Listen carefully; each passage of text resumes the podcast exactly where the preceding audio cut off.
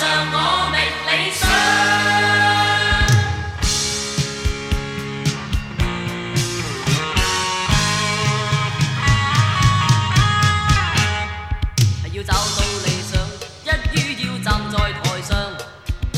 反派影评梅艳芳，我是罗贝贝，我是阿苏，今天暂时放下戛纳系电影和漫威系电影，聊这样一部也不能算是有什么高口碑的梅艳芳啊，主要请来了两位梅姐的粉丝，一位是好莱坞十年的主播阿苏，然后另外一位是一年来反派一次的罗贝贝啊。无比难得的是。居然梅艳芳啊，罗严肃就没有出文章啊，所以这个首发权给了我们。影片信息还是得说一下，香港的分级呢是二级 B，内地院线的版本和香港的时长是一样的，都是一百三十七分钟。片尾呢有梅艳芳真实影像与字幕同步播放，格式是二 D 数字彩色电影，数字中间片，二 K 分辨率。要强调，这是一部香港本港港产片，它的所有投资方都是香港公司，来大陆院线走的也是陆港引进的渠道。第一出品方是安乐，联合出品方还有万佑引力和香港知名的传媒公司 Now TV。那么电影是根据香港艺人梅艳芳生前的事迹改编，但是应该没有传记或者自传作为参考文本，这是一个原创剧本啊。导演是一九七二年出生，现年四十九岁的香港男导演。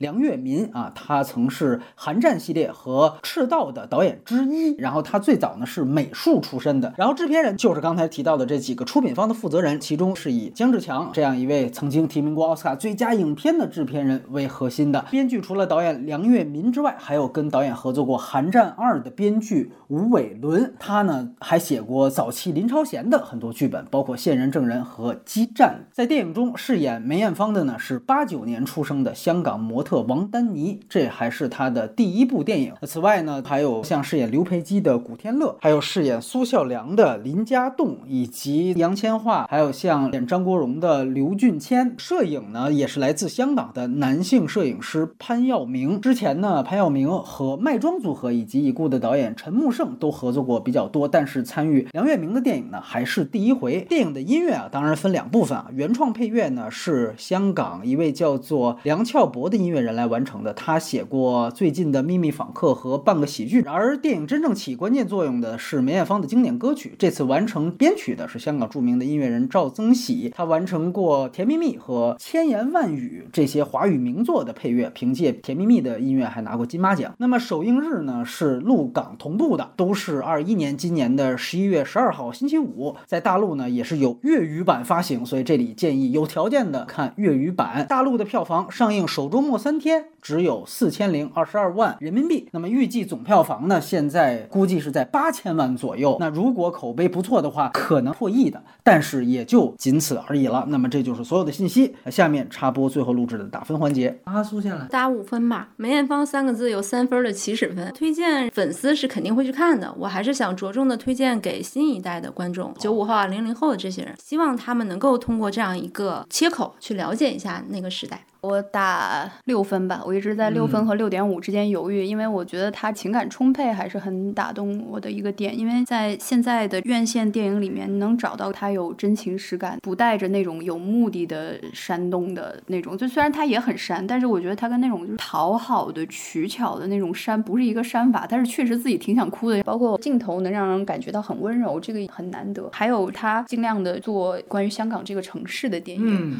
我觉得关心香港娱乐的都。可以去看一下，尽管这个故事如此的单薄，但是我希望大家是带着一些社会的、城市的，包括行业的回顾的视角去看。就是它有这么多的问题，但是由于出发点在这里，它还是有意无意都带到了。可能不是它有多深，但是我们确实可以借这个触角来想一想一些事情。我就再补充一点，他预告片张国荣这个事情，如果你要想推荐的话呢，我觉得就有一类朋友应该警惕，他这个不是预告片里边这样。你既然已经。选了一个不像的了，你就大大方方告诉人家选了谁就行。我还有一个方向的推荐，老港片的影迷可以去看这个电影。你哪怕对歌坛不感兴趣，对梅艳芳这个人也没有特别多的感情，但是你就作为老港片的影迷，你可以去看这个电影。它还是一种。原来那个旧时代的一个样子，真的跟现在的合拍片气质太不一样了。对对对对对，跟现在。要看粤语版。那么接下来呢，我们就开始剧透的聊这个电影了。先聊一下优点吧。最大的优点就是它整个镜头给我一种很温柔的感觉。镜头可能是创作者的目光，还什么事儿都没有说的时候，你觉得他的情感是很温柔，挺难得的，是一种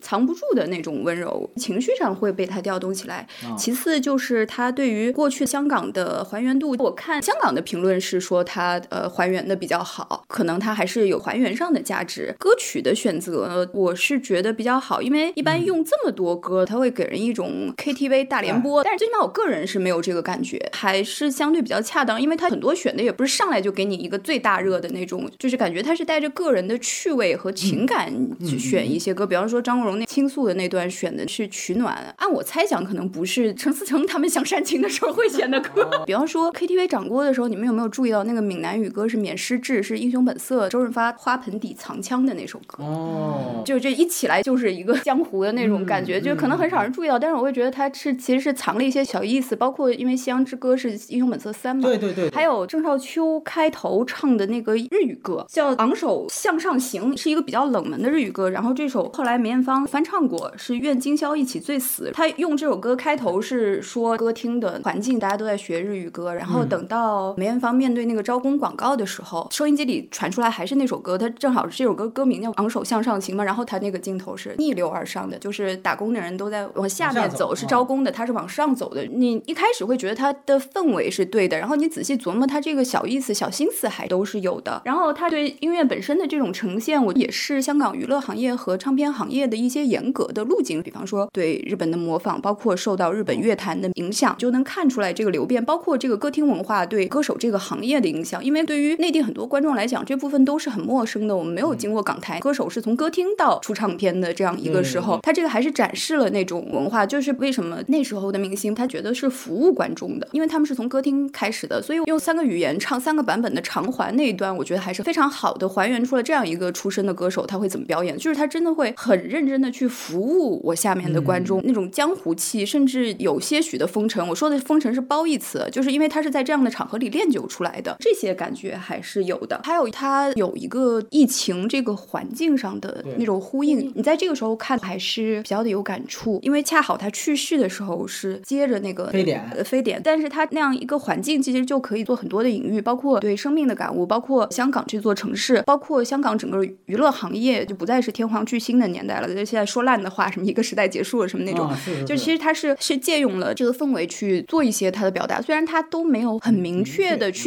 点他，但是我感受到有这种表达的意思在里面。因为现在可能有些香港电影人就已经不是很在意香港这座城市的概念了，他们还是很在意的。很多人说他取的那个情节点都太平淡了，诚然是很大一个缺点。但是如果你对这个人有感情，包括你是一个朋友的视角来跟他对话和叙旧的话，我可能还是会选一些很细小的事情，至少有观众认为他这种比较平淡的表达其实是一种克制。当创作者作为朋友来跟一个故人对话的话，是不是要相当主观的做一些很温暖的叙旧？他至少是这个时候先放弃了观众的感受，就是先考虑自己的感受。我觉得是有这个因素在。我记得你看完之后觉得还是有感动的地方。会有网上的看到哭的那种，现在电影宣传都这样，后来都不好意思说我看哭了。泪点可能是张国荣已经去世之后，他去对他说：“外面站着的所有的人，等到我死的时候，他们也会来。”这个台词确实是很戳人的，因为小时候隐约有觉得上半年一个葬礼，下半年一个葬礼都是同样的人，但你当时其实没有往那个方向想。然后他这句词是提醒我，当时梅艳芳已经完全确定知道自己不久于人世，他立刻知道今天的葬礼就是我日后葬礼的预演。这次你怎么可以替我彩排？这个彩排的概念确实还是挺煽情的，尤其是说外面的人，我死的时候也会来，而且确实就是这样，所有的人就重新来了一遍。你可以想象到一个行业在一年之内送走两个巨星的那种冲击。其实这里面最需要面对这件事儿是梅艳芳本人，因为只有她一个人知道这个结局，这个我还是觉得很感人的。然后由于那个地方哭了之后，下面他一直给你上那个歌儿，还有他的画面。其实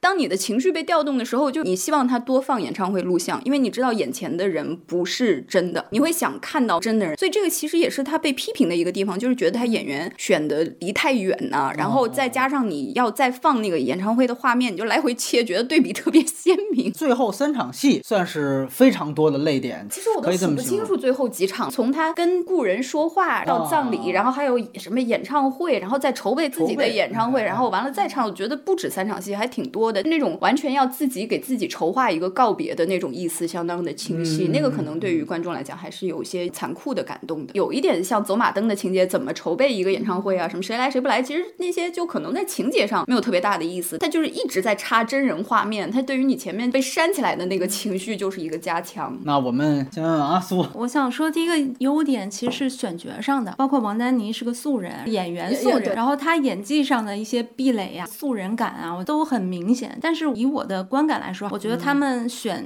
王丹妮的这份勇气，还有整个呈现出来的新鲜感，我还是想把它归成一个优点。其实你说找谁来演梅艳芳能合适呢？如果你没有人，是的，呃，首先他一定得是香港人，啊然后你要找一个呃，也是被岁月洗礼过，也是在演艺圈摸爬滚打，比如吴倩莲，之前吴倩莲呼声蛮高的，哦也不合适嘛。他们的确是经过综合考量，然后最后选一个新人呢，起码我不会跳戏，演艺圈的素人对我来说接受的瓶颈没这个这个那么高。东西的前提是现在线上年龄合适的绝对是没有一个人的。就你要硬拍这个没办法，总得选一个人，对吧？对所以你选新人就其实会比现成的要强，是，是我觉得虽然现在也会被大家诟病，但对选谁都会被大家诟病。王丹妮我起码她给了我一点惊喜，表演的过程当中，我觉得也是有一些戏也算是亮点。其实我很喜欢她从泰国回来接受采访的那场戏，然后还有一些小的爆点，比如说做婚纱的时候跟刘培基找的那个情感点也蛮不错。王丹妮在采访的时候也反复提到嘛，她最后是唱那个《夕阳之歌》的时候，把现场工作人员唱哭了。她的确有一些瞬间和一些角度是可以复现梅姐的那个精神。她其实是花了整整半年的时间去做这个特训，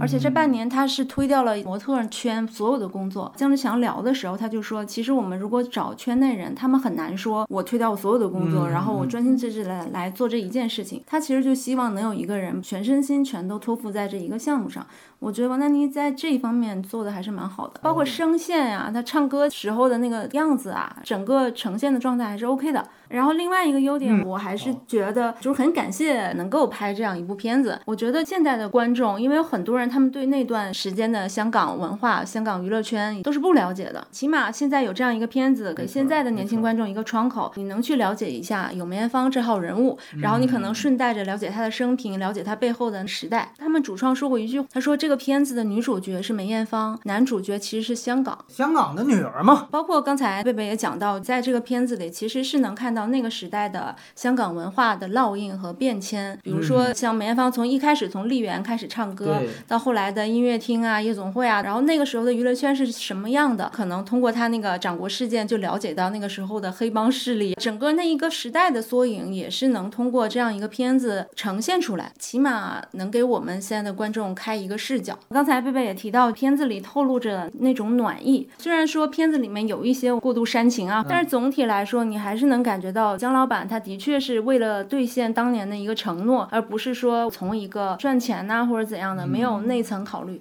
他的确就是带着一个对已故老朋友的一种追思吧，这个在影片里还是能感受到的。当然这个事儿它不冲突嘛。如果这个一定是个赔钱的项目，我估计他应该是不会拍的啊。没有，他前两天有个访问说了这句话了，电影赚来的钱就拿去再拍电影，直到赔完没有钱为止。我建议还是不要把这个资本太过于情怀化。之前确实顺理成章的认为是波西米亚在全世界的风靡，然后就是不是拍这个片子，但是发现他们从选角开始应该早于波西米亚成功，对吧？一五年就是他一五年开始，然后他包括选这王丹妮是一七年定的人，对那时候跟波西米亚那还没什么太大关系呢，所以只能说他因为有疫情又拖到现在，容易造成一定误会。刚才两位说的一个很重要的一点，我非常同意，这个片子其实没提任何关于大陆的事儿，除了好像有华东水灾。但是华东水灾其实也是一个九七前的香港对大陆啊，的表达，是是是，而且它只是原素材，它没有任何大陆演员或者真的去拍梅艳芳去人民大会堂，他拍了梅艳芳去泰国，经纪人还是经纪公司还提到我们要联系星马呀，其实就是新加坡跟马来西亚。这个电影是有意的对现在合拍片的模式进行了明确的区分。其实讲道理，梅艳芳跟大陆的交集是蛮大的，有能提的，有不能提的，有业务范围内，有业务范围外的。但是这个电影其实我觉得它是从立项开始，它就有非常明确的选取方向。就像刚才阿苏说的，电影的另外一个主角就是香港，所以它讲的就是香港和香港女儿的关系。他用梁月明当导演，梁月明。之前，无论是赤道还是寒战，从题材上，哎，这跟梅艳芳这跟传记片又是什么关系？有一个关系特别大，就是他前面拍的所有电影都是在讲香港，他把这个特点放到了。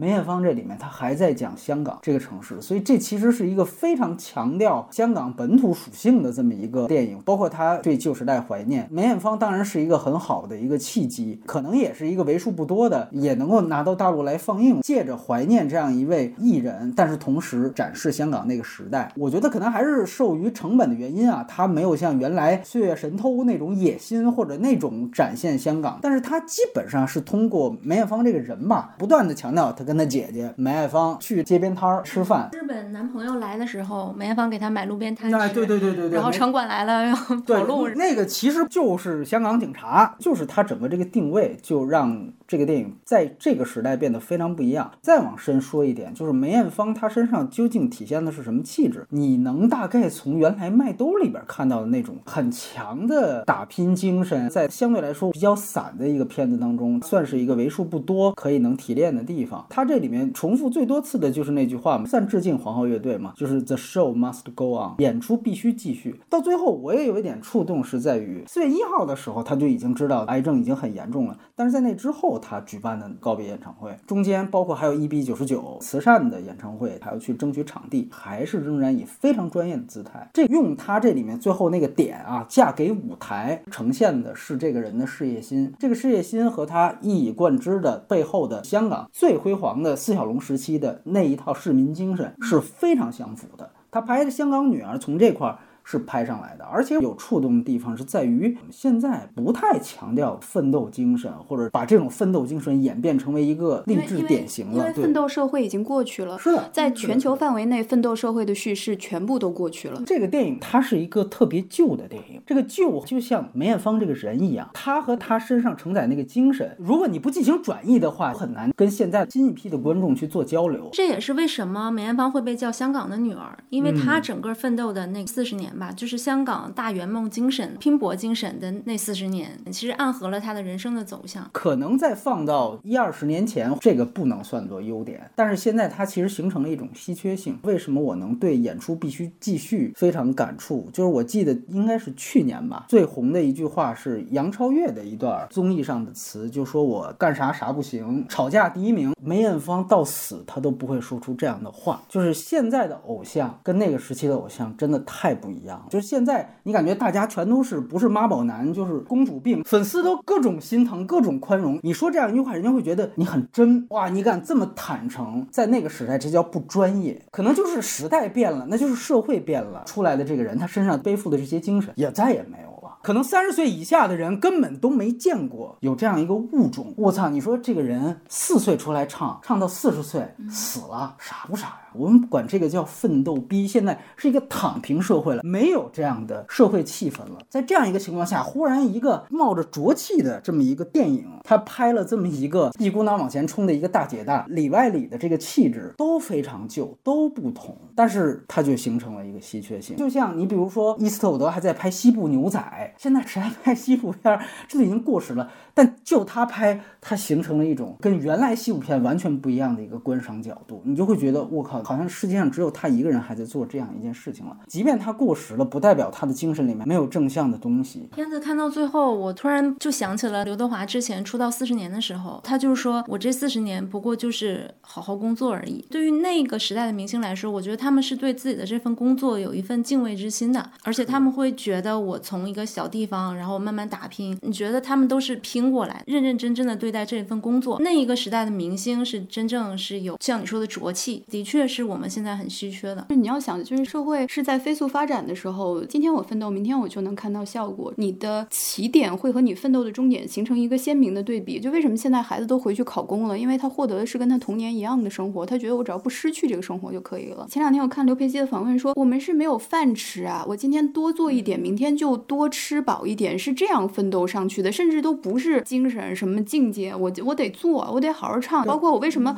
反复的说，内地观众从来没有了解过港台的上一辈歌手是歌厅里唱出来的，邓丽君、费玉清、梅艳芳，他们全部是歌厅里唱出来的，是短兵交接，我今天就为你表演，你不买单我就完了，我必须让每一个观众都给我满意，是这样厮杀出来的。你没有这种环境，整个社会是一个电梯，如果这个电梯不动的话，你会在上面蹦吗？其实躺平的另一面就是立刻做梦。当你说为什么他们现在都喜欢这样的 idol 的时候，我也会觉得有点难过，因为他们不知道怎么样构筑一个他变好，我也能变好，我还不如把一个躺平的人投上去，我觉得好爽。这个东西也是要对比整个社会环境的情况，其实要尽量多维度的发现这个时代的不同。现在都在对比波西米亚，但是放在优点来说，波西米亚当时成功的一点，他是把皇后主唱就是弗莱迪那个人成功的给他单一弧光化。我不管你生活是多么丰富多彩、花天酒地、黄赌毒，但是我就照我这叙事来。我这个叙事就是你最后得回归伐木类，回归少数裔族裔的伐木类，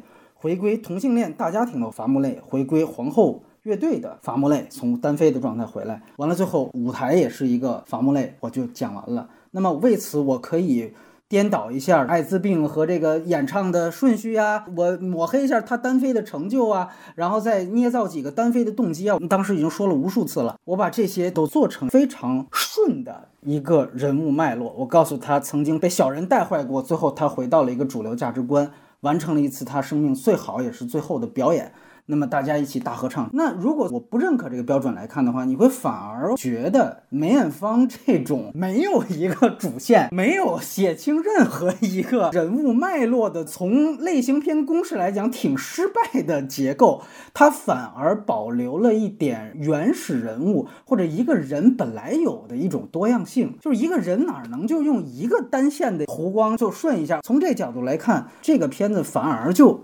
没有波西米亚扭曲程度那么大和那么明显，你可以说他真话也没说多少吧，反正但是他谎话也没怎么说。关于他最后嫁给舞台这一点，如果按照西方去拍，他很容易的把它可以做成为一个女性的成长史。嫁给舞台这一点，我就可以把它和他前面的所有跟男性的谈恋爱的失败经历。把它做成一个一个的脉络的最后一个终点，我甚至可以把它变成一个女性觉醒的仪式，就像波西米亚，我最后把舞台变成了一个称同志的一个仪式，称有色裔移民的一个仪式。但是呢，我们说如果这么去套梅艳芳，或者套任何人，他真的会是这么想吗？它是一个非常形散的结构，肯定是弊大于利的。我现在这明确，但是。弊大于利，它的利的部分和我甚至觉得它比波西米亚让我能忍受的部分就在这儿。他没有以一个现代眼光，站在一个二零二一的眼光和以现在的主流价值观去恒定它。比如，如果它是一个合拍片，或者如果是咱们于老板来投这个项目，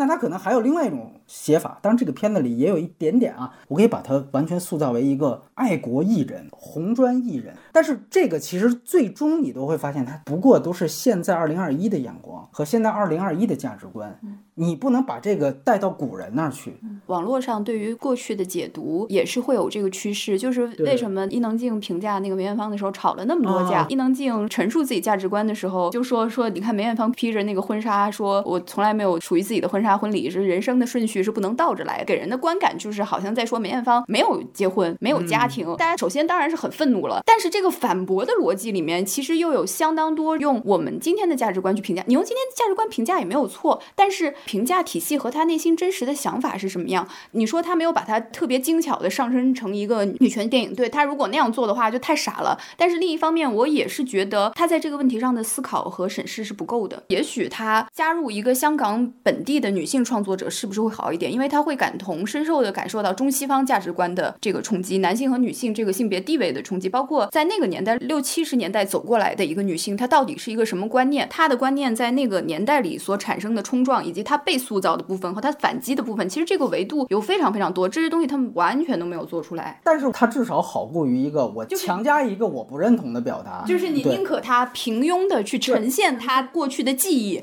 你也不愿意他用现在一种十万加爆款的一个一个思路，就去直接去加工过去的东西，把它变成当事人本人的一个鲜明的立场。所以说它是一个零散的梅艳芳生涯的一些片段，它就是一些相对原始的素材。那有心的观众，你可以自己从这个素材当中生成任何你想得到的结果，这个相对来说还是客观的。它就是给你呈现了原来那样一个零散破碎的时空，反而我能抓到一些励志的感觉，因为它确实现在就没有。行，缺点部分，阿苏先来。形散大家都看得出来，而且神也散。嗯、虽然你说它比较原始，因为我这两天又重新看了《玫瑰人生》哦，《玫瑰人生》，玛丽安·戈蒂亚那个影后的电影，对哎对，，因为我们不能回避这个缺点，你的确是神也散了，而且你可以做得更好。你即便不说我用一个现代的价值观去绑架它，哎但是你也可以从很电影结构的角度去把它做得更整体一些，更有电影结构感一些。但是他在这方面的确没有下什么功夫。比如我看《玫瑰人生》的时候，它其实也是一个编年体叙事，从他四岁的时候跟着妈妈流浪街头，后来到进了妓院被妓女收养，再到后来跟着爸爸去了马戏团，被那个经纪人看中，也是先进了歌厅，对对对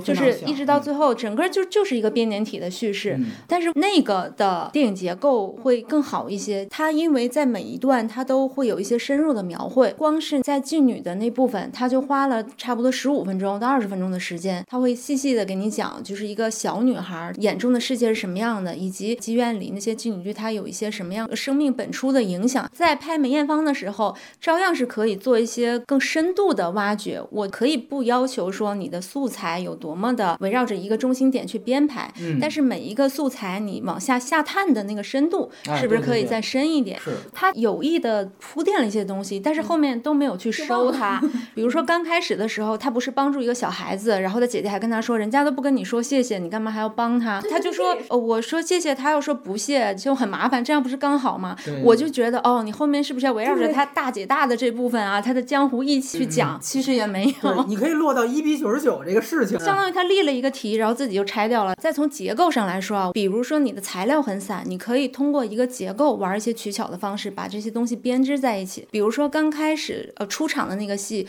就是他穿着婚纱要去唱那个《夕阳之歌》的那个啊对对对画面嘛。对，就是最后一场。我当时脑海中突然闪了一个念头，我说，哎，其实如果这个电影的结构按照乔布斯的那个编法啊，我就围绕着最后这一场告别演唱会，就讲前后四十八小时，不断的给你闪一些之前的生活片段。嗯，啊，起码在这个场景上，我是一个电影感的一个整体。一个剧作结构。不管从结构上也好，还是从主题的提炼上也好，它是其实都可以再多做一些功夫，让它变成一个真的留得下来的作品。因为当年梅艳芳主动找到姜志强，说我想拍一个能留下来的作品，姜志强也是为了这个约定才有了这部片子嘛。人家当时说不是说非得拍他自己专张志强反复讲这个故事，但是其实就这句话本身也是很好的，就是说一个小歌女她成长为巨星之后，她其实仍然有一个非常朴素的艺术追求。我觉得这个东西挺好的，就不知道她为什么不用。而且他为什么说留得下来的？包括他最后告别演唱会的时候，也跟观众说：“你们要记得我。”就我看《玫瑰人生》的时候，他也反复在说：“你们要记得我。”我就突然觉得，哦，这个东西是时空上这些艺术家共有的那种内心底层的孤独和人生的意义。你们记得我就好。还是有一点遗憾，因为他毕竟花了一五年到现在六年的时间，原本可以把它打磨的真的是可以留下来一个非常经典的传记片，但是呢，就差那个火候，就让人觉得很遗憾。我一边说一边给他找一些理由啊，这个理由不是为他洗白，就是陈述一下这个现状。这个片最大的观感就是你怎么可以把近藤真彦的这个戏份搞成这个样子啊！我的天呐，世纪大渣男是吧？骗了三个天后的女人，怎么可以这样子把她温情脉脉？但是呢，后来我也注意到刘培基本人对这个剧本没有意见，周围的朋友都认可，渣是渣，喜欢是喜欢，是吧？就可能这个梅艳芳确实很在意，而且从我们已知的事实来讲，的确是很在意的。他死之前又去了一趟日本，跟他一块儿过了生日。《夕阳之歌》是他这个告别演唱会的最后一首，除了这首歌适合他这个的表意之外，也是他的一个情谊节嘛。到这里就要说一个美化近藤真彦一个非常客观的理由，《夕阳之歌》的版权还在杰尼斯，这个电影必须要有《夕阳之歌》，不然就完了，对吧？是那么他要找杰尼斯要版权，杰尼斯一听说是梅艳芳的传记电影，是要看剧本的。江志强在一个采访里面就就是说这个歌曲的版权在日本，说新车厂看完了觉得没有意见才给的版权。他为了拿到《夕阳之歌》版权，他可能对近藤真彦这条线做了非常大的牺牲。他的意图只是怀念梅艳芳而已，他会引来其他的争端，就是牵扯他的经历，包括干扰啊，什么的，这他只能把这个爱情故事缩在他们两个人之间。不管是说不想提中森明菜也好，还是杰尼斯也要看剧本的这个原因，他都把这个劈腿的事情又抽掉了，他最后就变成一个非常空的东西。变成了一个偶像能不能谈恋爱的问题。我能理解他的客观困难，但是我还是觉得这个处理的太狗血了。什么拍胭脂扣，一回头看见了近藤真彦的脸，我当时整个啊，关键他太影响表达了。他经过这样的美化之后，其实是直接影响这个人的性格一个很大的侧面。我宁可他不表这一段，其实你表这段反而扭曲了一下我对他的观感，好像他们两个人限于爱豆能不能谈恋爱，包括拍胭脂扣啊，变成了一个疗伤的过程。嗯，这个是我觉得嗯实在是无法接受。他其实在这个爱情里自己的探寻会很重要，因为他个人的态度也是反复的。比方说，所有人都知道中森明菜的存在，他假装不知道，这个就是一个很奇怪的一个主观感觉。其实你是可以隐去其他的因素来说他这个执着的。有一句很俗的歌是“我爱你”，其实也不是因为你，因为我要爱，就是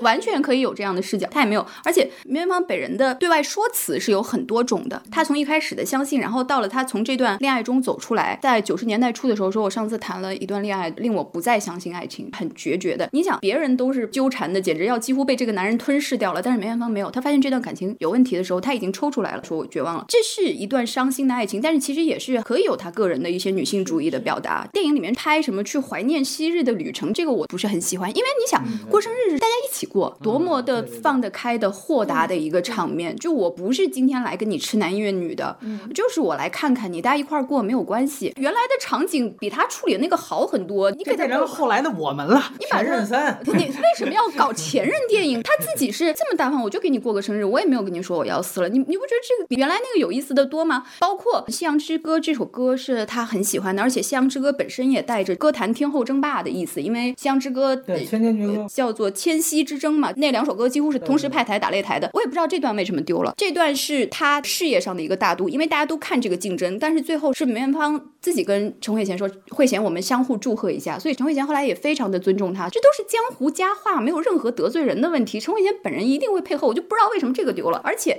这个又是《夕阳之歌》对他重要的其实另外一个意义。这个电影没有说《夕阳之歌》是金藤真彦的歌，它里面很奇怪说金藤真彦给他写了一首歌，名字还叫一见钟情。没有这种东西，我都不知道他想编排的是什么。但是《夕阳之歌》除了昔日情人唱的歌之外，本来说是要比陈慧娴早派台，但是时间耽误了，就是他一遍一遍的去修改这个填词和编曲什么这些东西。他是爱这首歌，爱这个音乐，最后把一个可能是我情感路上的一个纪念品，变成了我整个生命的表达。其实这个境界是完全不一样的，这些东西都没有拍出来，就是看到最后就会恍惚有一种感觉，他是想说梅艳芳到死还要唱这首歌，是因为他是近藤真彦的。这首歌诚然对他如此的重要，但是他摘掉了很多东西。再说他这个爱情观念，其实关于梅艳芳最后一场那个演唱会，就是穿婚纱讲的那段话，他在微博刚有的时候，他就是一个网络热门视频。当时微博对他的概括就是女人还是要早点结婚。你能想象的这个舆论环境的变化？因为他其实那段话说了很长，他前面说了女仔和男仔是不一样的，女仔还是想结婚有个家庭，然后后面又说我来不及了，然后又自我开玩笑，我可以等贝克汉姆离婚，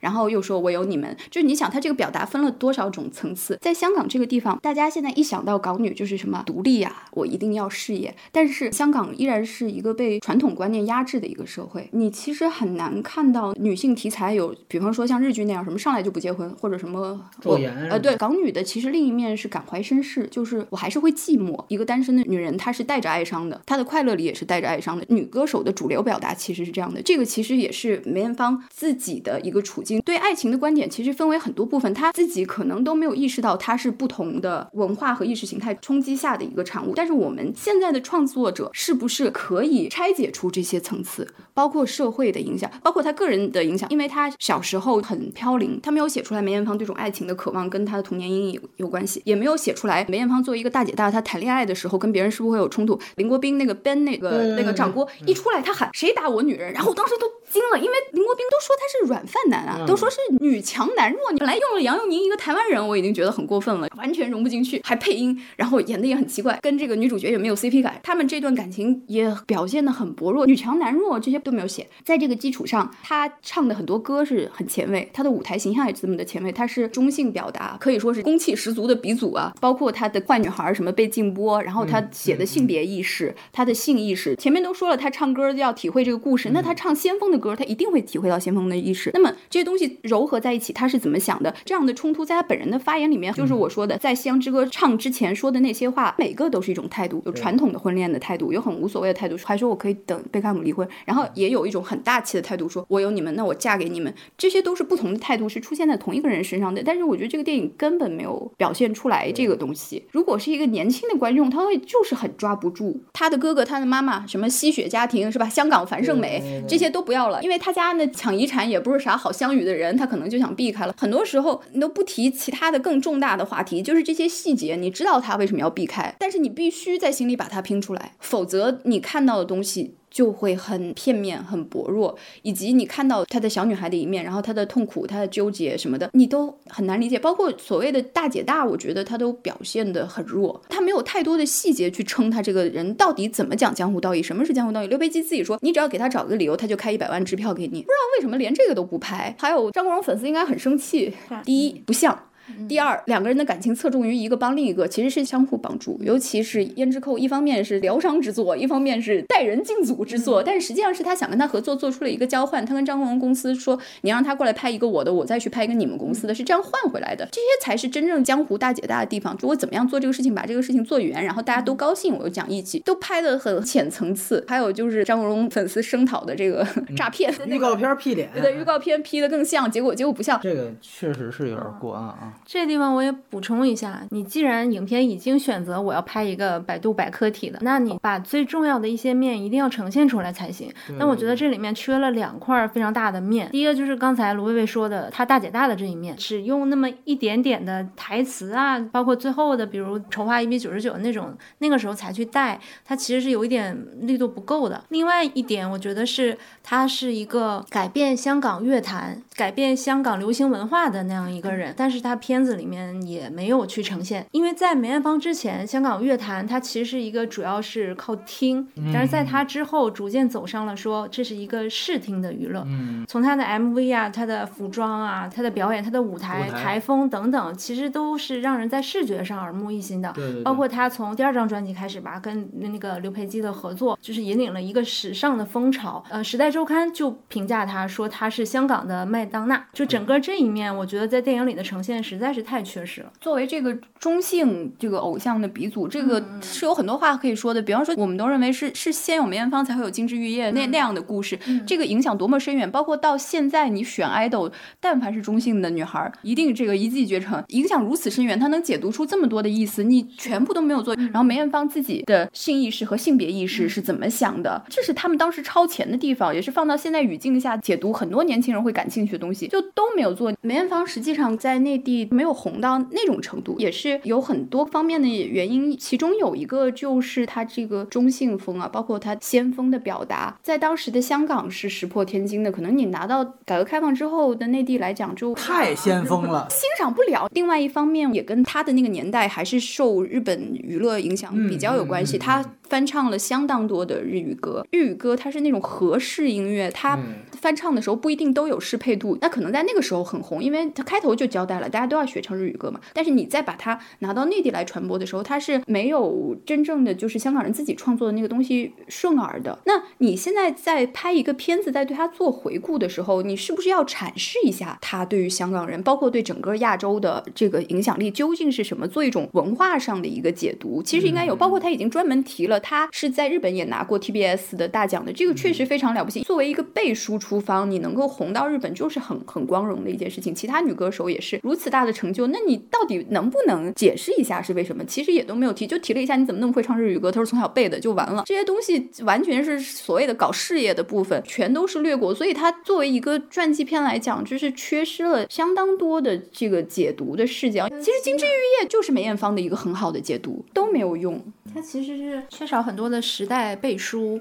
啊，你起码应该把它放在一个坐标系上，让更多，尤其是现在的人能去理解梅艳芳这种风格。其实我觉得对后来能红的香港女歌手都是有影响的，因为她的前辈都是比较端庄的，她是比较先锋的。然后她不那么活跃之后，她后面真正能大红大紫的，一定要是先锋的。你比方说像王菲，以及香港这块地方大众买单的是什么东西，然后才塑造了这么多港乐天后，就这些都是也是和城市表达有关。的，就是非常遗憾，他几乎是没有提及。这个片子作为一个传记片来讲，就是不合格的吧？故事线和逻辑表达是不合格的，但是他的情感是很充沛的，这是让我原谅的地方。嗯，就你从表面上来讲呢，这个电影要不然有故事，要不然有人物，要不然有社会洞察和观点。你写人物传记片，无非就是这么几个方向：事业、原生家庭、嗯爱情、友情、社会与政治。有一些传记片是单独侧重某一方面，然后把这个作为一个主轴；有也有面面俱到，都说到，但是每个说的六分儿。比如说刚才呃阿苏提到的这个《玫瑰人生》算是一个，包括一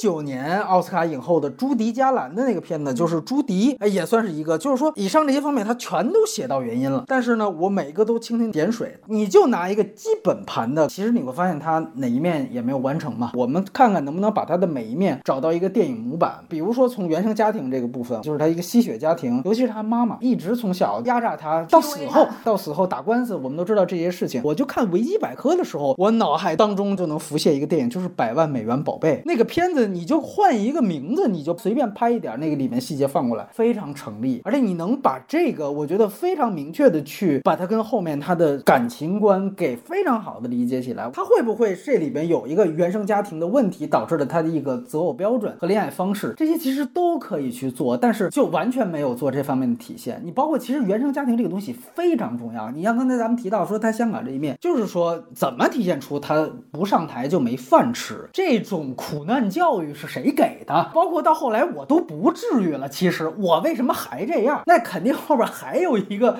魔爪在那儿。你像在那个《百万宝贝》里边，他最棒的细节不是他成名前。百万宝贝是他打出拳都已经成名了，完了说我用钱给我妈买了套房子，一开门他妈一进来，哎呦这朝向不对呀、咱们这个地方怎么郊区啊，不是落地窗啊，就是你给我买一个房子，我只是看到的它还不够好。完了我跟你说不行啊，女儿，还是我之前跟你说的那个问题，你就是在这方面还是不行，就继续打击他。最狠的一个地方非常像梅艳芳的状态，他那个是高位截瘫嘛，我到这儿，哎，贾谊也是看你看没人了之后，啪把笔掏出来了，说你看你这个咱们这个遗产啊，完了高位截瘫，四肢手都不能动了，那你拿嘴叼一下这笔给我签了。叼笔的戏我就看一遍，永远记得那个吸血感真的是。后来我一看梅艳芳死后的那些争议。那真跟雕笔差不多。说每个月给他妈妈八万块钱港币的生活费，他还嫌低，还跟法官申请，后来涨到十二万，完了还说要每个月涨到八十万去要环球旅行什么这样的。要告刘培基要他那两套房而且给你每个月就是少一点的钱是为你好，因为你能花久一点，不要挥霍，就完全是像家长一样的在给你规划。他能做得特别好的点就是四个字：遗传厄运。他最后死于这个癌症，其实是他们家就有这个家族病史。这里当然只拍了他姐姐了啊，其实他是他家有四个人都死于一个癌症。当你讲家族的时候，这个遗传厄运有生理上的。导致了他的生理死亡，那也有刚才我说的心理上的，导致了他的这方面的死亡。就梅艳芳这个素材怎么写，他能都能写得很好，怎么写他都是一个就七分以上的本子随便。包括你看阿苏提到一个非常好的点，就是说我能不能就按照索金写这个乔布斯，我就是拍一场一场，他这个方法，我可以拍一场又一场的葬礼。他们家族病史不仅从从他姐姐开始了，很早就开始了，就是乔布斯嘛，我只拍三场发布会之前，你这个完全可以拍成一场又一场的死亡，再接上张国荣，那最后其实你一定贯穿到的是他自己，其实就是一场又一场的告别嘛。然后你最后接上到他自己的告别。阿苏提到一个非常好的细节，就是说这彩排这事儿，告别那场戏说出来了，你前面有铺垫吗？如果你要真的把前面怎么合作的时候没有彩排拍出来了，到最后再呈现这个完成度才有。无论是一场一场葬礼，还是一次又一次的上台，本质上都是一个在明确电影结构的一件事情，它是一个章章法。这篇呢就是没有章法，这是一方面啊。还有另外一方面，罗伟说的一点特别好，就是《夕阳之歌》这首歌，就着这首歌去写，它就能展现我刚才说的所有这些面。你说爱情，它能串起来他的这个渣男前男友；事业，它能串起来。当时的这个迁徙之争，其实是可以折射香港乐坛真内卷的这么一个环境。完了，我怎么知道《夕阳之歌》的？我是当年看《英雄本色三》，题目就叫《夕阳之歌》。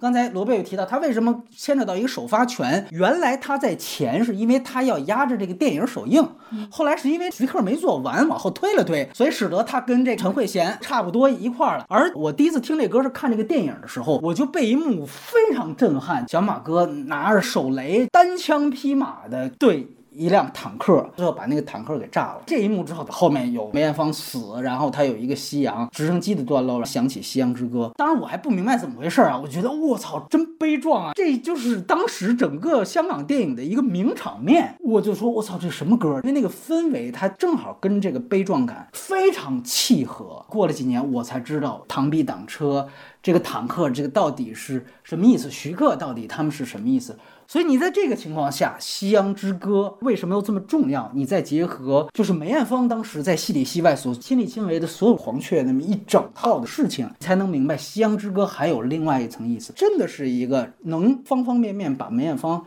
一切的生活生涯的经历，戏里戏外，歌里歌外的都包罗万象进来。但是最后发现，他就是个演唱会，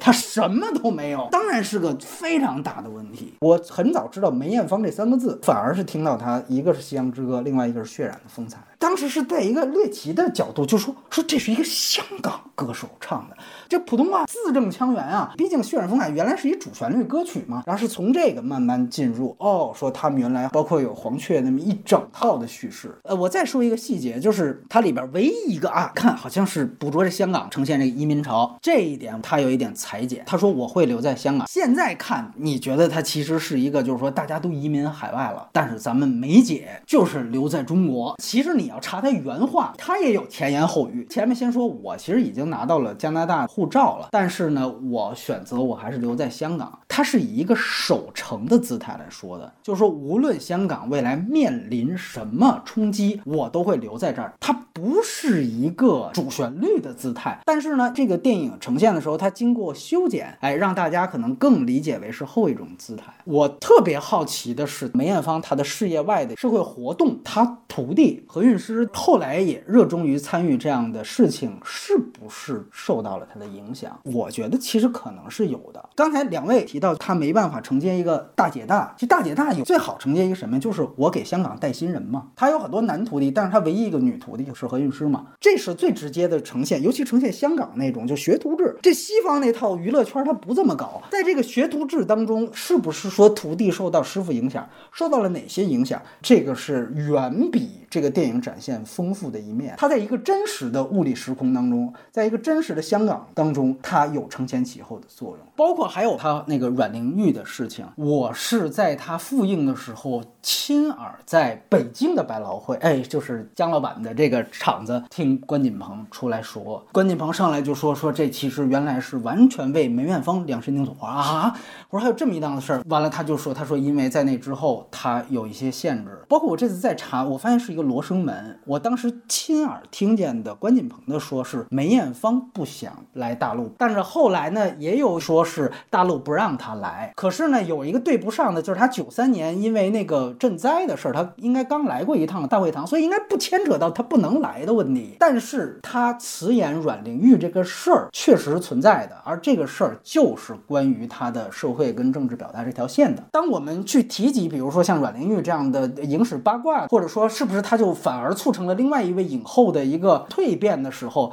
这整个前前后后的事情是需要补上这一环的。你像朱迪，他在哪儿呢？朱迪加兰没有政治上的东西，但是其实他有两位同性恋粉丝，而且你要稍微了解朱迪加兰，他的成名作是《绿野仙踪》，《绿野仙踪》的成名曲是《飞越彩虹》，他演的那个角色叫陶乐斯，陶乐斯的朋友就是当年称同志的一个 slogan，就是说这个人他特别有包容性，因为他是个童话嘛，就是说甚至他不是人类，就有好多那个童话的朋友都有，所以陶乐斯的朋友其实是一个多元化的一个称同志的 slogan，完了再加上飞跃彩虹，所以他在那个时期三四十年代，那英国还有化学阉割的那那个时代的一个非常重要的一个先锋的一个代表人物，所以他把他放在了也是死之前六个月开的演唱会当中，他跟他两个同性恋的粉丝见面，这个就是社会表达。而且朱迪那个片子，他有反思对美国大片场制度、哎，同性压榨那部分。这个其实是事业部分，他其实社会向的部分在这儿，这可能是是他最不敢涉及的。但是你回到我们说能说的话题，比如说像事业、爱情，我觉得事业这个蛮有意思的是，刚才我提到嫁给舞台这个，你最后能不能有，到底是怎么去看待你跟舞台的关系？就是说，你是不是真的热爱唱歌这件事情？你是不是真正热爱演绎这件事情？感觉好像他中间是一度说宣布封麦的，后来大媒体的介绍是说，因为歌迷太过热情，所以他又复出了。那他这个后来真的只是因为歌迷的热情吗？就说电影，起码你给我梳理一个脉络，你不用非得主题先行，像波西米亚一样。现在事业变化上的脉络，你其实你你看不到，你一定应该有一个跟舞台这个拟人化的东西的一个关系的递进。就是说，他从这个生活所迫，呃，哎去歌唱、去演戏，到最后他一定是非常热爱艺术是的的包括对舞台，包括对电影，才有他那些发言。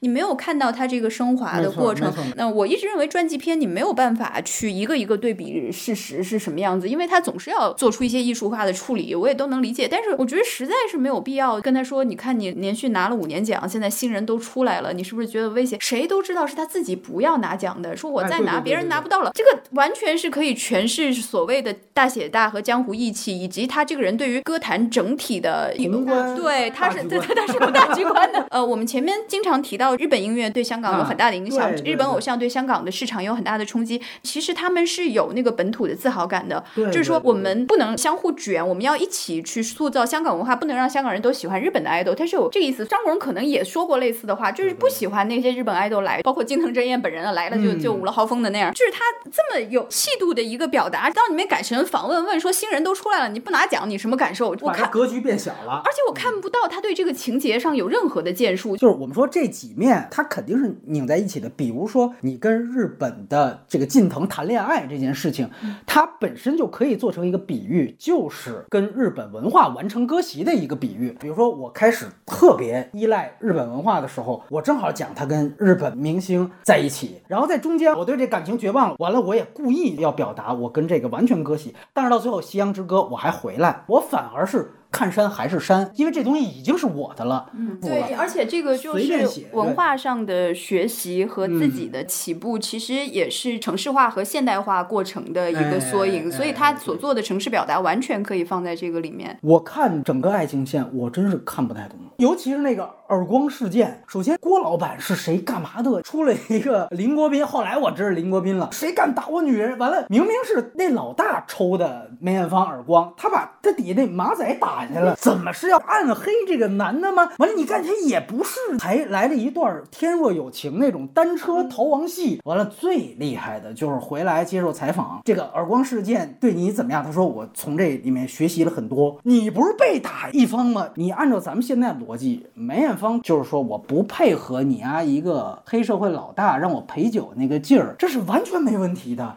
完了，他被挨一个耳光，那当然是他的一个屈辱史。你只能通过这个素材去呈现香港光鲜背面的那些黑暗面。最后，梅艳芳跑这儿访问说：“我学到了，你能学到什么呢？”姜志强他们知道内幕肯定比我们多，但是他又不能把这个表出来。其实你只说一件事，黑势力干预香港娱乐圈就可以了。对，他又写了什么谁谁谁不好惹，又然后写了那么多，你又说不清楚背后的纠葛，又是可以单开一篇去讲了。他们其实一直有一个整个贯穿全篇的毛病，就是我知道，然后我就默认你也知道，都是你懂的，一堆你懂的。大事儿小事儿事无巨细都是你懂的。对我就我就不说了，你懂的，他总是默认你懂。问题是你是我真不懂啊，问题。最资深的香港影迷都会觉得很奇怪，我到底要往哪个方向补才是你的意思？我知道它里边那个气爷是干爹嘛，其实是何冠昌，因为是嘉禾的老板。你会发现整个那些电话沟通、价值观取向都不对。就七爷说你惹了一个不该惹的人，你现在知道这个教训了吗？完了，你看梅艳芳有点认识到事情的严重性。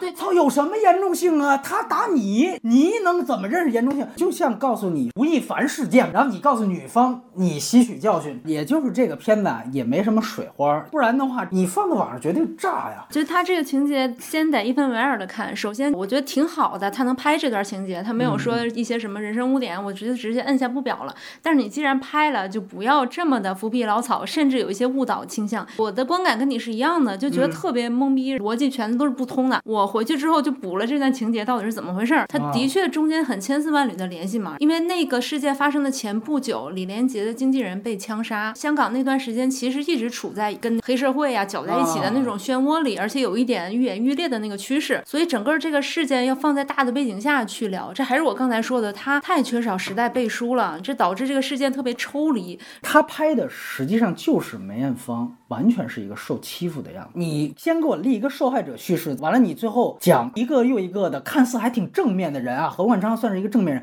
告诉他你要吸取教训，这他妈是什么价值观？我觉得还是就是你要不然我有人告诉我说。他其实不是完全的受害者叙事，要不然呢，真的你就别把后边这些给我这么拍，他连不？上呢，因为实际上发生的事情，据说是五五开的是吗？啊、对，你就是按照原版本，你把演艺圈人士作为受害者，其实完全没有问题的。因为黑帮纷争，它也是为了帮明星出头，立自己的风声嘛。当时的江湖气氛就是那样的，你碰上不好惹的人，就是总要想想，那我应该怎么样才能存活下去？但是你没有跳出来说他对娱乐圈造成怎么样的危害，包括后来梅艳芳为什么成为了这个演艺协会的会长，为什么大家能敢于发出自己的声音，说不要再被黑势力绑架？你把这些东西都加上去了，他前面的妥协和混沌才是完整的。结果他又没有加。你要后边接上他，从此立志我要当这个演艺协会会长，那可以，这个成长线是正向的。哪怕在这件事情上我受了屈辱，刘嘉玲事件在另外一个艺人的事情上，我一定要站出来，这个表达是完整而且是正向的。大部分的碎片化，你只能说无害，这个稍微超出了无害的范畴。正好就延伸一下他另一个缺点，我觉得他很多的镜头语法上是混乱的，包括它的类型上的一种表达，像你刚才说的啊，天若有情那一段就上来了，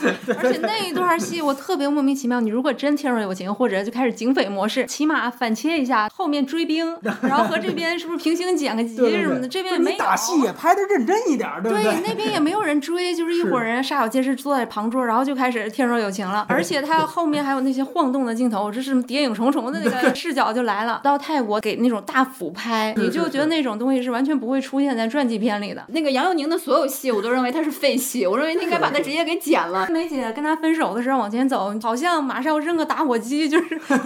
炸了，就是那种镜头语言就上来了。太嗯，混乱了。我最后再提一点，就是配角，那更没法看。就是他其实是一个全员工具人。咱们说这里最重要的两个配角，一个张国荣，一个刘培基。好的配角除了说陪衬主角的工具之外，他肯定有一个从主角那里获得了什么。张国荣跟刘培基，他们两位都是同性恋人士。梅姐作为当年的一个先锋的大姐大，那么这里面有没有对他们这两位形成帮助？就刘培基和梅艳芳合作了一生，他最后经历了什么变化？其实是没有的，就古天乐是没有的，就是刘培刘培基这条线，他应该带的表达完全是应该跟我刚刚说的，就是他的这个中性形象，包括他的这个性性意识和性别意识的，他这些东西哎都是贯穿在一起的，这是一整套的东西。他没有把他创造出的梅艳芳放在文化环境里去解释清楚，所以实际上这个刘培基除了裁缝之外，也是面目模糊的。没错。实际上刘培基自己也说，古仔演的他太温柔了。他说他实际上是也是性格很激烈的那样的一个人。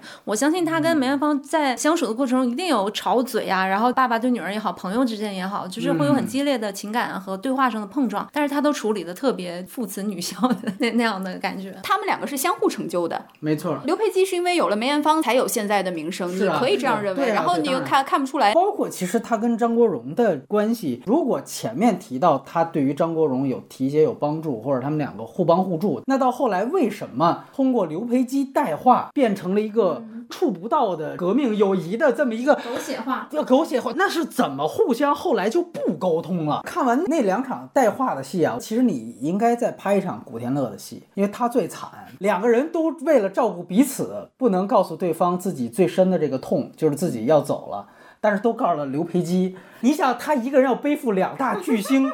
要死亡这么一个，完了这个人最后没落点。他就是一传话机，因为古天乐这里一咖嘛，所以所有海报都得带着古天乐。最近发现古天乐这个人物是没有的。回到真实当中的梅艳芳，一个是你们觉不觉得她是恋爱脑？还有一个，你们觉不觉得她真的是恨嫁？完了，电影给出了一个什么样的判断吗？罗贝贝，恋爱脑它其实也是一种现在互联网上给出的一个很简单粗暴的一个定义。标签儿，就是你如果把这个人的命运，包括他所在的社会环境还原出来，你才能理解他在婚恋观点上为什么有那么多看起来相互也是不统一的表达，但是这些就都是他。我念一段话，我香港版的 Vogue 上看到的，梅艳芳唱出了现代港女的性态度、性经验、性欲望。她也唱出了现代港女的婚恋焦虑，比方说“无人愿爱我，情归何处女人心”。在性和经济上独立自主的港女，虽然身处在华人世界中最西化的香港社会，但仍然必须面对保守的父权性别意识。这段话其实可以适用于很多香港的情爱故事，但是在梅艳芳身上体现的特别集中，好像世人看起来她的婚恋观还是最保守所以，所以我觉得这个有她个人命运的原因，也有整个社会的原因。她说那样的话，是因为周围所有人都在说那样的话。你在这个影片里看到他的恋爱的鼓励，其实有一点大胆的成分，就是说女歌手要性感，但是另一方面，它仍然是一种很保守的叙事，就是郎情妾意的这种。他个人有没有挣脱出去？他显然是有。尽量挣脱，他不挣脱出去，怎么说出嫁出舞台这种话呢？但他没有挣脱的那个部分，用的是传统的这个“嫁”这个词。我是一个他者的，他没有在这个上面彻底挣脱出去。换嫁，这是同一个问题，这些本身都是非常标签化的词。还有就是他的故事是戛然而止的，他只能身处在。那一年说这样的话，他停在那里了，而且即便他停在那里，他也有他先锋性的地方。那你觉得这个电影表达出来，是不是让他看起来像恋爱脑，看起来恨嫁？我觉得是有一点，一方面是他对这个近藤的美化，嗯、对；另外一方面就是把他这个情感彻底的带到工作中，包括拍《胭脂扣》，包括开演唱会，嗯、这样就是格局小了嘛。即便他很爱这个男的，即便他确实他也想结个婚，但是显然跟这个都不是一个意义上的事儿。我觉得，与其说恨嫁，不如说她一直以来是一个缺乏安全感的女人。嗯，这一点其实跟你刚说的原生家庭的事情是勾连在一块儿的。其实她从小对父爱的缺失，然后包括她母亲对她是那样，她其实一直在寻求一个温暖的庇护所。她有一些艰巨的身份，比如说大姐大，你罩着很多人，对，但她同时又是一个小女孩，她很需求别人的关爱。她既是一个巨星，是一个偶像，但她同时也是一个粉丝。她刚出道之前就追那个呃西城秀树。然后后来他又追贝克汉姆啊，他其实一直是在这样一个很复杂、很综合的这样一个关系里面。我觉得他一直在寻求一个平衡点，然后去去找自己最温暖的那个港湾。就他对这个的诉求，我觉得是更人性底层的，可能不是说一个女性啊，或者说一个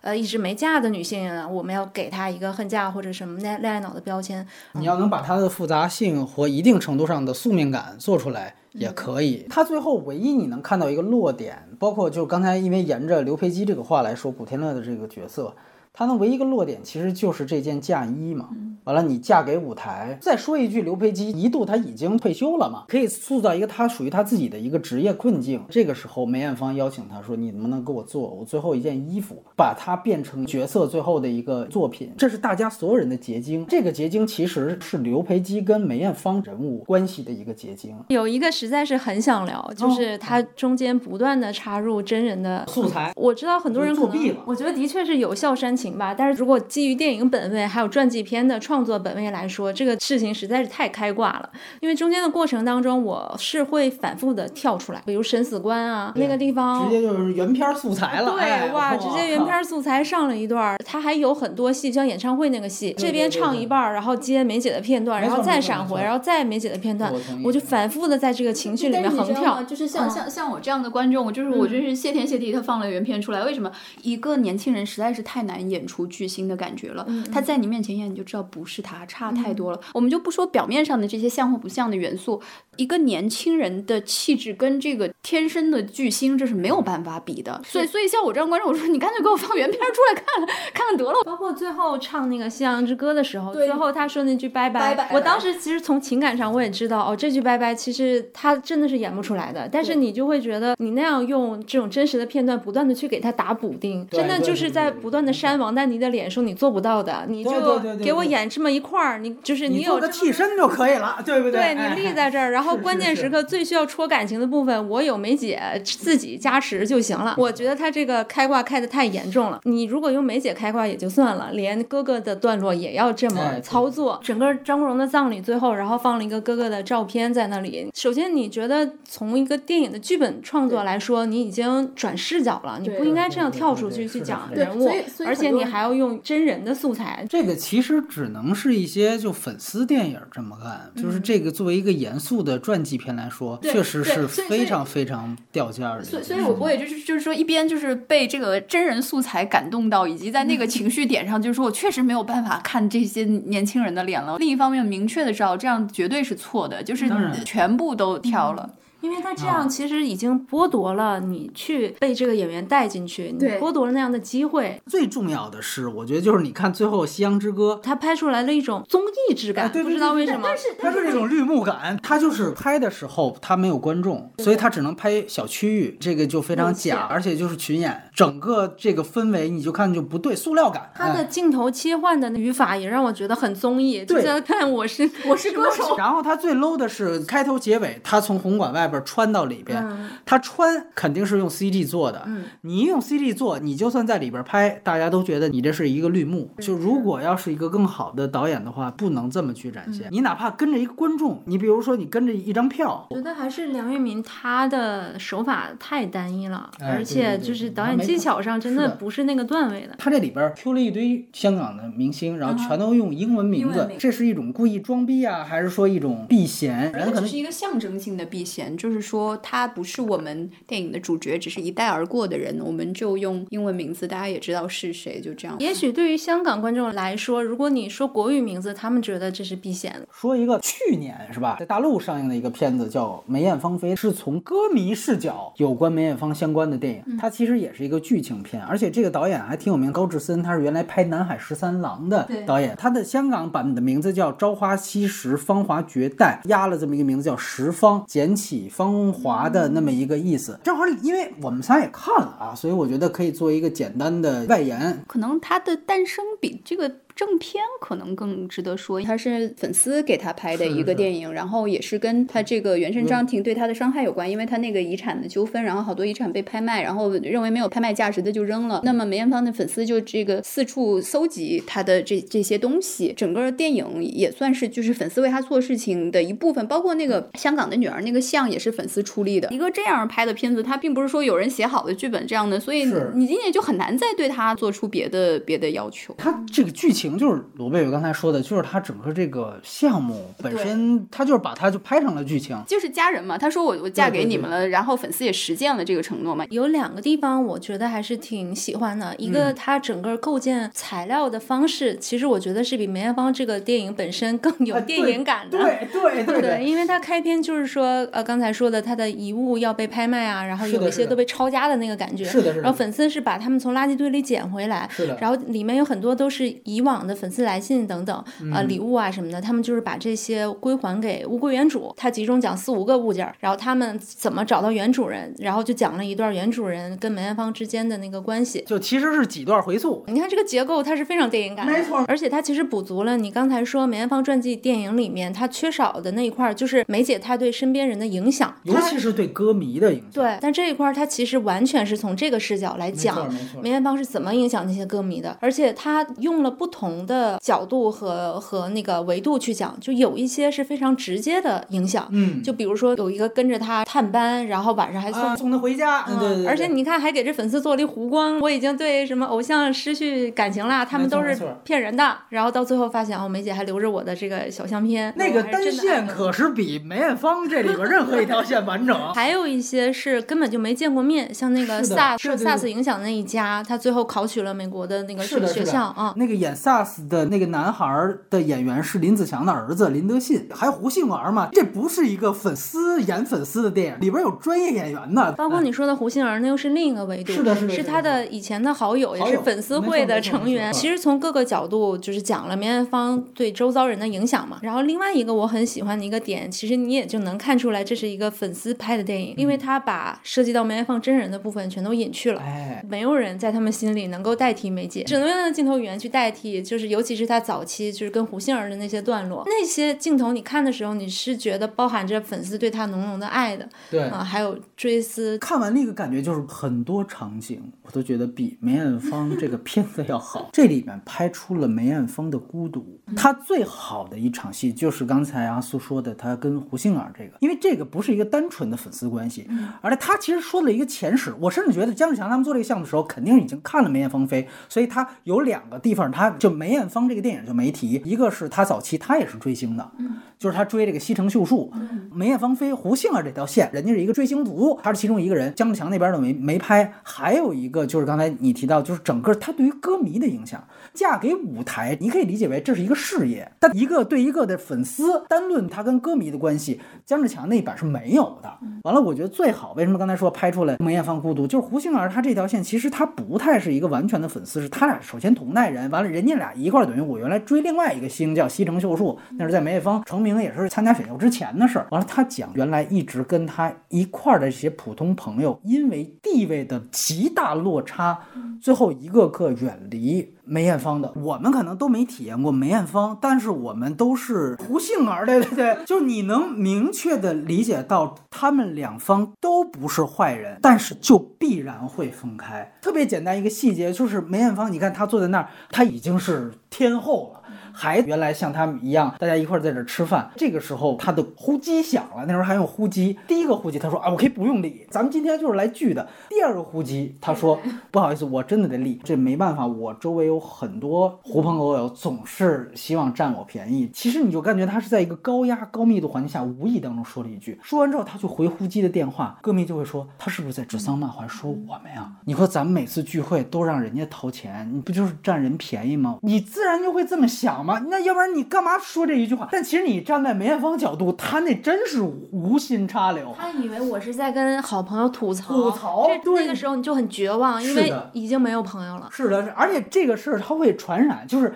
其中一个人他只要敏感的，他点那么一句，哎，是不是在说我们呀？其他人开始没这意思，哎呦我操，后边就会这么想。你包括后来还讲，就是说他提到曾经给胡杏儿。婚礼的时候，他让他助理带一个镯子，那个就是你典型看，就确实我没时间，但我让助理带。完了多年之后问起来，压根儿就没有不知道有这镯子，对，就其实是被助理给私扣了。另外一个细节我觉得特别深刻，这个粉丝结婚之后需要做巨多的工作，那个是亚洲金融危机的时候，就梅艳芳，你感觉她已经是非常的接地气了。我就在你们家门口的一个最小最小的一个那种冰室去跟你见面，然后她只是随便说一句说，哎。过两天我在美加开巡回演唱会，我带你们一块儿去玩啊，可能是美国、加拿大，就是说你就不用管了。完了他说不行，我星期日还得打工，我还得打第四份工。就说怎么你星期日还要打工？然后他说我老公做生意失败，然后你会发现双方。就完全聊的已经不是一个频道了。大姐大第一反应就是，那你不用做工，我给你签个支票。哎，这就是刚才罗贝贝提到，给你一百万。但是粉丝就会觉得，咱们都是粉丝会追别人的，我也是有家庭的人，你给我留点面子好不好？所以到最后双方就是干脆我们做电话朋友，我也不敢见你。所以他最后说了一句非常狠的话，就是说，要不然咱们就保持歌迷和偶像的关系，我是你的歌迷。哎呀，这个真的是怎么把一个朋友最后变成一个歌迷？这个片子的故事都是取材真实真的对对对所以可能比那个做一个传记那么多素材，你一定得在在那儿就是做很大的加工然后就不停的走形，就是它反而那个真实的基底会留的哎多一点。其实粉丝和偶像的关系本来它受外界的牵扯就非常少。是的，只要你有粉丝的真实记忆，你这个电影是诚意的去拍，你肯定能拍出真情实感。他那比这梅艳芳这个片子还要糙，你感觉有些是专业演员，有一些可能就是那种三四流的演员。我们也讲他一个一个回去去递信，那种场面的那种正反打，一看就是补拍的镜头，那个眼神那个苍白，他那个表演整体水准包括制作是远远不如姜志强这一部的。真情实感四个字。对，就有这个，他反而通过歌迷视角让我拼出了一个偶像他的孤独。其实梅艳芳那个片子里也有一段表现她的孤独，就是她睡觉的时候，不是有一帮人在那儿吵闹，然后就有人说啊小点声，那个了解她的那些徒弟就说你不用小小点声，越闹的时候她睡得越香，你静下来她反而就醒了，就是表现她是特别怕孤独的一个人。但是那个地方我也是需要构建，点位本身是好的，但是因为你缺少一个依托、一个铺垫，就显得特别寡淡。梅艳芳菲，她别看都是歌迷视角，她其实取的真的还是不同的歌迷。就是你像刚才我们说，就林子祥的儿子林德信演的那个 SARS 的那个事儿，他其实就是在讲梅艳芳。做社会公益，一比九十九是真有捐款啊，捐款真帮助了一个因为 SARS 失去父亲的一个小孩儿，他他实现了自己音乐梦想嘛。就你反而发现他看似是一个歌迷单一视角，但他其实补足的是。对梅艳芳不同的身份，有原来朋友的身份，那可能是相对悲观的和和一个宿命的东西，私人的，还有就是这种歌迷的，然后还有说白有歌迷背叛他，就刚才你提到，呃，那条线也挺完整的，对吧？那是典型的那种，就有一类歌迷，可能我自己也是，就是说，如果 你跟着这个这个圈子不够近，你就自己去参加工作嘛，然后他就去因此去当工作人员，脱粉回踩，然后后来又脱粉回踩。其实由于他是真实取材的，你反而可以把它作为一种就是粉丝文化研究的一个一个样样本。这个样本更重要的是，就是它甚至不局限于是梅艳芳，都是这样，没错。饭圈生态，想起来就是说他粉丝自己取材，而且能取到这么丰富，其实是也也是蛮难得的。就本来这件事儿作为作为粉丝会做的事情来讲，就已经很感人了，但是他们的这个 视角还是打的比较开的，他还是有一个洞察的视角。我这片子差就差在这个有一些演员演的，尤其是那个亲自还东西那位演员、太次了。这个本子我觉得要是给姜志强那个成本，他可能会是一个更好的作品。小切口的事情它容易做深，他找了这么一个大的一个人生全景的东西，而且他又没有下定决心在某一个落点上。是的，他其实都不只是梅艳芳了。你作为一个粉丝研究样本，刚才赋予一句，就是说你不断在用他本人的 MV 在打补丁，现场的素材在打补丁，就把他的所有外延性全部封死了。反而是这个粉丝电影，因为他饭圈都是这样，所以他反而会更有破圈价值。最后，如果谈到梅艳芳，有没有你印象非常深刻的角色？因为你们刚才提到吴倩莲，我马上想《半生缘》嘛，她俩是这个姐妹。你要通过这么一个角度，你说啊，吴倩莲来演她，会不会是那还是有这么一层致敬呢？是不是？许鞍华是一个很有左翼立场的人，我觉得嗯这是他对于这个穷苦的人的这种困境，他是很哎能理解的。这就是为什么《半生缘》呢，他能拍得好，因为他充分的可以理解曼桢和曼璐两个人的立场，哪哪怕曼璐的立场，其实他也是可以理解这个转变，因为她嗯，她是歌女，对不对？嗯，对，因为许鞍华是会派被侮辱的和被损害的人，嗯所以我觉得如果许鞍华来主导这个题材，应该会非常好，因为他会对这样的出身和他的困境抱有很大的同情。还有就是你说的，他需要一个既是香港又是女性的视角。梅艳芳，嗯，半生缘会印象比较深，因为我一直是觉得，呃，梅艳芳身上是有风尘气。刚刚我也说了，这个风尘不是一个贬义词，是一个嗯褒义词，嗯嗯嗯就是有这样的生活是很难得的，尤其是在现在的女艺人里面，你已经很少感受到这种她已经是受过非常多的，甚至可以说是摧残而成长的这样一个人。所以，所以梅艳芳演曼璐确实是很合适，包括、嗯。你知道，她就是没有用力的刻画这个人是风月场里出来的，但是她随便做点什么事情，那个就是告的什么哎吃包子那种，都不是。因为你嗯刻板印象里的那那种舞女，就是 其实蒋勤勤演的就是刻板印象，哎化大浓妆还抽烟，我这狠，那是挑眉，她又不是那样，她又很很自然的那种。其他的，我觉得她演喜剧也会很好，因为她是。嗯、还有那个钟无艳，嗯，这个也是跟她的出身有关系，就是他是服务观众的那种立场，真正的这种喜剧的立场是做丑是开心的，因为丑能让观众笑。梅艳芳是有有这感觉的。我其实对印象最深的也是钟无艳吧，因为钟无艳是哦我认识梅艳芳的第一个一个戏戏。哦对的 OK 其实当时真的有一种石破天惊的感觉，也契合我们刚才说她的那种先锋感啊，她的中性啊，嗯她饰演那样一个渣男 暴君啊，但是又有喜剧感。我真的觉得这个设定特别好，现在已经很难玩这么大胆的，就是这种选角了。对，而且你想，他郑秀文还有张柏芝这三个人，对，每个选角都是对的。大家一定要去看一下。嗯，然后另外一个片子就是《胭脂扣》，胭脂扣，那的确也是对我就是情感震动非常大的一部电影，而且梅艳芳本人她也反复的说过，就是她非常爱如花这个角色，她甚至曾经说，我希望有，比如我死的那一天，我的遗像就用如花的剧照就好了。嗯嗯，因为她其实是非常能共情如花的那种飞蛾扑火般的爱情，她其其实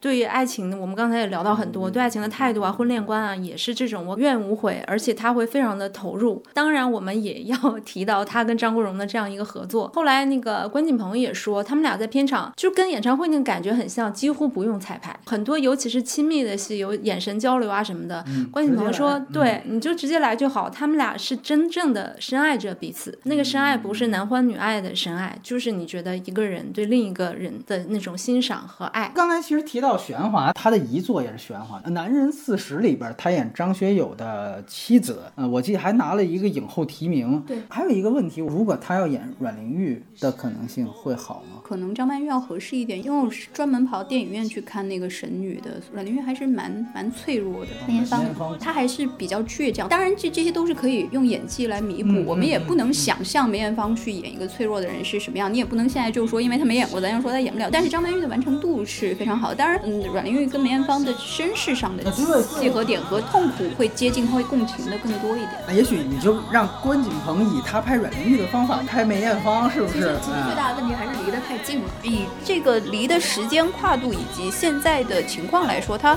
还原出的过去的香港，我觉得还是很有价值的。因为就是现在很多内地片也好，港片也好，就是他们对于现实、对于十年前、对于二十年前的呈现，全部都是失真的。你趁着所有人都还记得那个是怎么回事儿的时候，你留一个标本，这个事情是有意义的。他唯一遗憾啊，就是他后边这个带年代、这个大 PPT 式的这种走法有点太糙了。可能是想说他这个阿梅是一个和香港一起跨过时间的人，但是就是还不如上纪录片。唯一可以最后总结一句就是，你不妨在二十年之后可以再再演，也许他放的再远一点，但是那时候也能够整个的社会氛围跟整个的环境也能更好一点，就是能够弥